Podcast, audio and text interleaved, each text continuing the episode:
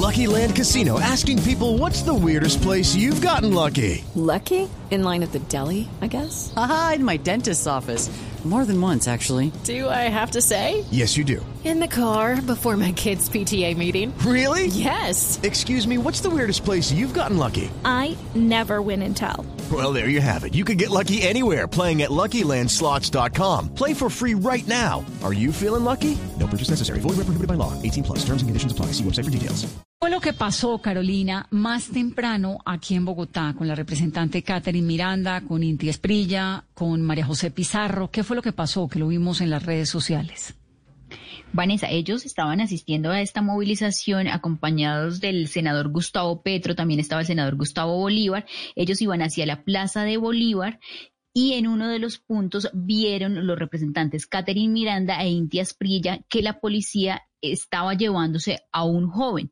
Ellos lograron, lograron y buscaron intervenir para que, evitar que se llevaran a este joven y lo que ha confirmado hace pocos minutos Vanessa, la alcaldesa de Bogotá, Claudia López, es que a la representante Catherine Miranda no la agredió la policía y que el joven por el que ellos estaban interviniendo y que la policía se iba a llevar no era tan inocente porque había vandalizado el Banco Cajo Social de la carrera séptima con calle 12. Según la alcaldesa, ellos están ya revisando todos los videos y el video también que subió a sus redes sociales el representante de la Alianza Verde, Inti Asprilla. ¿Y quién es el joven? ¿Sabemos?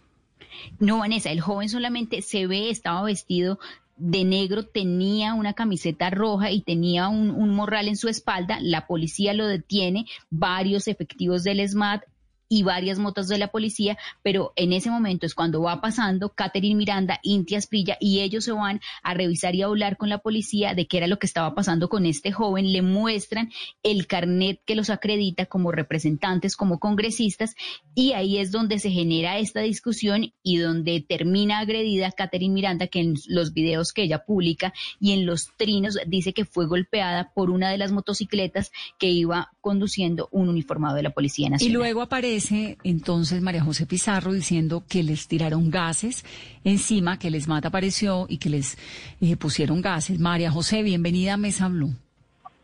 Hola Vanessa, ¿cómo estás? Un gusto saludarlos. Un gusto siempre. ¿Qué fue lo que pasó? Pues bueno, mira, yo estoy absolutamente sorprendida. Veníamos caminando desde el Centro de Memoria, Paz y Reconciliación en la calle 26 eh, arriba de la 30 y caminamos muy tranquilamente con la Guardia Indígena, con los jóvenes que se estaban pues manifestando y que se habían conglomerado en este que era uno de los puntos de encuentro. Eh, todo iba muy bien, muy tranquilo realmente por la décima, no había presencia de la policía, no había presencia del ESMAD, todo estaba pues como en un ritmo de tranquilidad, con batucadas, bueno, lo, normal de una movilización, eh, hasta que empezamos ya a llegar sobre la Jiménez. En ese momento veníamos ya con la Guardia, con Gustavo Petro, Bolívar, bueno, Inti, todos, eh, y eh, decidimos subir por la Jiménez para, eh, pues obviamente no, no exponer, en ese momento Gustavo eh, estaba allí, entonces para no llegar hasta, hasta, hasta la Plaza de Bolívar, Subimos por, por esa calle, yo me paré justo atrás del Museo Nacional, perdón, del Banco de la República, y ya estaba el SMAT, apenas subió Gustavo Petro, empezaron los, policías a montarse en, la, en las motocicletas del SMAT, empezaron a cargar las escopetas para lanzar gases lacrimógenos y salieron en desbandada contra la gente, o sea, les hicieron un embudo en la calle Quiere decir que los que quedaron hacia, hacia la Plaza de Bolívar ya no podían salir y los que, y los que quedaron atrás, pues básicamente correteados por, por las motos del SMAT. Yo misma tuve que correr varias cuadras, casi hasta la 20 con séptima, eh, para pues porque nos, no, no, perseguían a todo el mundo con las motos, echándole gases lacrimógenos, a mí me importó quién era quién sencillamente eh, hubo, pues, eh, no sé, yo, yo sí lo sentí como una clara agresión a una marcha que en ese momento, por lo que yo vi y el recorrido que yo hice, eh, todo el tiempo fue una marcha pacífica, tranquila, en paz, y hasta que llegó la policía, en ese momento claramente empezó. yo no he podido entender yo no puedo entender, María José, cuál es el vínculo entre el muchacho que supuestamente había agredido el Banco Agrario, según lo que dice la alcaldesa ahorita en semana, y el episodio de ustedes. ¿Ustedes conocían al muchacho en algo? No, yo estaba esperando a Inti, lo estaba llamando por teléfono porque como quedamos separados, viste que te conté que, que, los que quedaron de la Jiménez para allá, ellos subieron, ellos iban un poco adelante de nosotros, yo me quedé parada en el parque de los periodistas llamándolo, quería saber cómo estaban Inti y Caterín y... Eh, y, no llegaron y en ese momento llegó la policía, empezó a disparar, entonces yo tuve que salir corriendo, es decir, yo no supe exactamente qué pasó, pero eh, hablé con Inti después, él me dice, no, que un chico iba caminando tranquilo, se le tiraron todos los policías, él fue, pues obviamente a, ver qué era lo que sucedía, fueron los dos, estaban con Caterín Miranda, pero si tú ves el video, claramente el policía le tira la moto encima a Caterín Miranda, en el video, en el envío de Inti Asprilla, se ve, se ve cómo le tiró la moto hasta que Inti se tuvo que parar enfrente de la moto y decirle como, hey, no le puedes pasar encima. Entonces yo sí, pues, no te podría decir quién es el chico. Eh, ahora lo que lo que lo que sé pues, eh, fue lo que vimos todos en el video en las redes sociales y por las conversaciones que hemos tenido con Inti, pues era un joven que iba caminando con una máscara eh, blanca, pues normal, pues, tapada la cara, ¿no? Sí. Ahora, esta marcha de hoy sí le da a uno la sensación, obviamente con la excepción del episodio que nos estás contando, de que fue mucho más tranquila y más controlada desde cualquier óptica que las anteriores. Pues yo creo que sí y, y, yo celebro eso de la ciudadanía, ese era el sentido, que la gente pudiese protestar, pudiese pues de alguna manera mostrar la indignación, pero que sea una indignación consciente, que sea una indignación coherente, que no, pues digamos que, que la violencia se lo queden los violentos y que la gente que quiera salir a manifestarse, porque entre ayer y hoy dos masacres, por lo que sucedió la semana pasada, por todas las situaciones y el manejo que el gobierno le ha dado a la pandemia, pues tenga la posibilidad de, de poder expresarse. Yo estuve todo el tiempo y todo el mundo estaba con sus tapabocas, eh, igual en algún momento algún chico se lo bajaba, le decíamos inmediatamente ponte bien el tapabocas, es decir, hubo pues de todas maneras un acompañamiento para que la gente se sintiera respaldada y para que tampoco sientan que en un estado, en una especie de anarquía pues todo el mundo puede hacer y actuar de, manera eh, desproporcionada, ¿no? Aquí lo que se buscaba era acompañar a una juventud que claramente está indignada, a una sociedad que está indignada,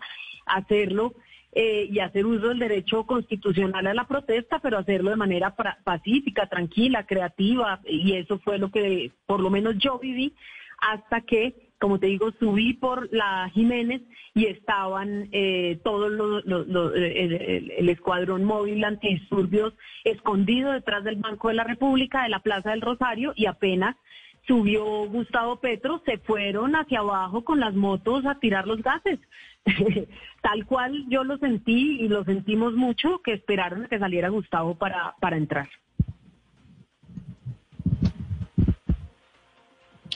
Representante, y para los próximos días ya se han anunciado nuevas movilizaciones, pero no sigue siendo un riesgo eh, hacer estas convocatorias. Hemos visto, por ejemplo, reportes ahorita en Cali, seis mil personas a esta hora cerrada la carrera séptima y 600 jóvenes eh, concentrados. ¿De qué manera podrían ustedes quizá reemplazar estas marchas y estas movilizaciones que sin duda van a llevar a, estas manifestaciones donde se va a reunir la gente que a veces no cumple el protocolo de, bioseguridad?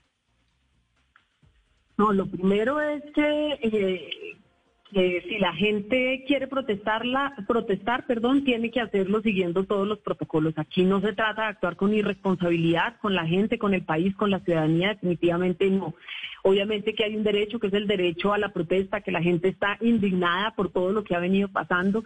Como te digo, es un cúmulo de situaciones, es la desatención básica del gobierno a una generación y, y, eso, pues digamos, como digo, no es que nosotros estemos convocando todas las marchas, no es que las movilizaciones se están convocando solas, nosotros hemos salido en un acto de responsabilidad de intentar, pues obviamente, como te digo, canalizar la indignación a una indignación consciente, a una indignación tranquila, a una indignación pacífica, pero que básicamente la gente pueda expresarse. Lo que me parece absolutamente eh, grave es, es como te digo, porque en el momento en que estalla la protesta, la gente ya no, no tiene, en el momento en que, llegan los gases y llegan las agresiones, la gente ya no puede tener ningún cuidado. Lo que ves es un montón de gente corriendo eh, a la desbandada eh, en un estado de pánico, de susto. Ahí no le puedes pedir a la gente que tenga eh, pues la, la mínima, las mínimas condiciones de bioseguridad, que es lo que, lo que se debería tener. Y la misma policía no utiliza los tapabocas los mismos policías no lo utilizan. Entonces, pues yo creo que aquí tiene que haber un, yo creo que una reflexión de todos, en el sentido de que, de que en, un momento de, agresiones de lado y lado, pues claramente la gente, eh, la gente no, no puede tener ningún sentido, no, no tiene un sentido del cuidado y eso es lo que no queremos. Por otro lado, nosotros habíamos dicho que podríamos recurrir a otro tipo de estrategias, la desobediencia civil cuando lo planteábamos. Eres una desobediencia pacífica que no implicaba movilizaciones inmensas de la gente en la calle. Nuevamente nos tildaron de que nosotros estábamos llamando al desorden y a la anarquía y nosotros lo que estábamos era proponiendo un mecanismo de, eh, de, de, protesta que no obligatoriamente implicara grandes movilizaciones. Pero creo yo que hoy, como están las cosas, es muy difícil frenar la movilización de la gente, a no ser de que el gobierno asuma unas posturas completamente diferentes a las que ha asumido. Es, es correcto, María José invitar a protestas con todo lo que implica una protesta, pues porque una protesta se supone que es lo más legítimo, que usted como ciudadano tiene derecho, es constitucional, todo lo que estás diciendo es verdad, pero en medio de una pandemia. Pues como te digo, yo creo que hay muchos, muchas eh, formas de protestar. Y yo creo que se intentaron eh, también desarrollar, eh, digamos, ejercicios de protesta diferentes diferentes que no implicaban, no implicaran una, una aglomeración de personas, pero esto no se dio eh, y la gente sale indignada ya después de la muerte del asesinato de Javier Ordóñez, después de haber padecido durante meses agresiones por parte de la fuerza pública. Que esto no, no pasó hoy. Nosotros lo hemos venido diciendo, denunciando. Hay la, la fuerza pública en Bogotá está completamente fuera de control, no está atendiendo ni siquiera sus propios protocolos eh, de manejo de, de, la protesta o de manejo con la ciudadanía. Ahí hemos visto agresiones a, vendedores informales, hemos visto las agresiones en el desalojo de, en los barrios eh, de periferia, etcétera. Y nosotros lo hemos venido alertando y hoy lo que se están viviendo es la consecuencia básicamente de todas esas agresiones y no haberle puesto el alto en su momento, que era lo que debió haber sucedido. Y ahora no, no, no entiendo eh, cuando todo se abre, se abren los aeropuertos, se abre absolutamente todo, los transmilenios están a reventar, pues no creo que las movilizaciones sean el detonante de un pico de la pandemia, el detonante muy seguramente va a ser el transmilenio, el detonante muy seguramente va a ser el hecho de que abrieron completamente la economía y la gente está en la calle. Y la gente no siente hoy que tenga que tener el mismo cuidado que tenía hace unos meses. Eso es una realidad. Sí, la gente está en la calle, es verdad. 825, María José, gracias, es la representante María José Pizarro. Gracias por estar en Mesa Blue. un gran abrazo. Lucky Land Casino, asking people what's the weirdest place you've gotten lucky. Lucky? In line at the deli, I guess. Aha, in my dentist's office. More than once, actually. Do I have to say? Yes, you do. In the car before my kids' PTA meeting. Really? Yes. Excuse me, what's the weirdest place you've gotten lucky? I never win and tell. Well, there you have it. You can get lucky anywhere playing at LuckyLandSlots.com. Play for free right now. Are you feeling lucky? No purchase necessary. Void where prohibited by law. 18 plus. Terms and conditions apply. See website for details. Jorge Mantilla es politólogo, es investigador de violencia urbana y criminología de la Universidad de Illinois en Chicago. Jorge, bienvenido. ¿Qué tal, Vanessa? ¿Cómo estás? Un saludo para todos los oyentes. Bueno, ¿por qué son importantes las protestas, las manifestaciones? Obviamente es el descontento de la gente pidiendo un cambio y es la voz de un montón de gente, pero si uno le hace una revisadita al contexto, a la historia, ¿qué se encuentra?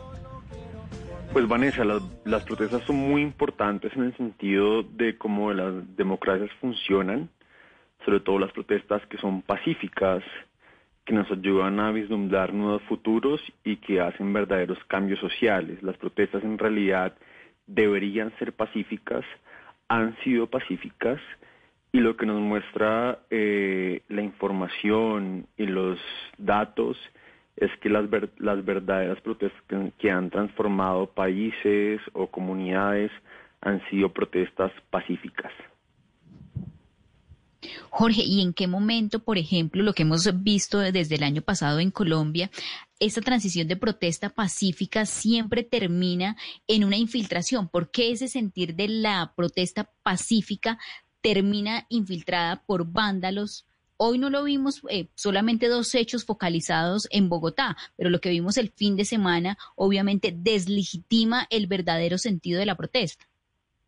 Yo creo que en Colombia estamos en un momento que es verdaderamente difícil por el colapso del proceso de paz, por la polarización y, yo creo que efectivamente, claro, ha fracasado en el sentido de los vándalos, pero también en el sentido en que es claro, hay videos, hay evidencia de que la policía ha infiltrado esa protesta y ha incurrido en actos delictivos como el asesinato de Javier Ordóñez, etcétera.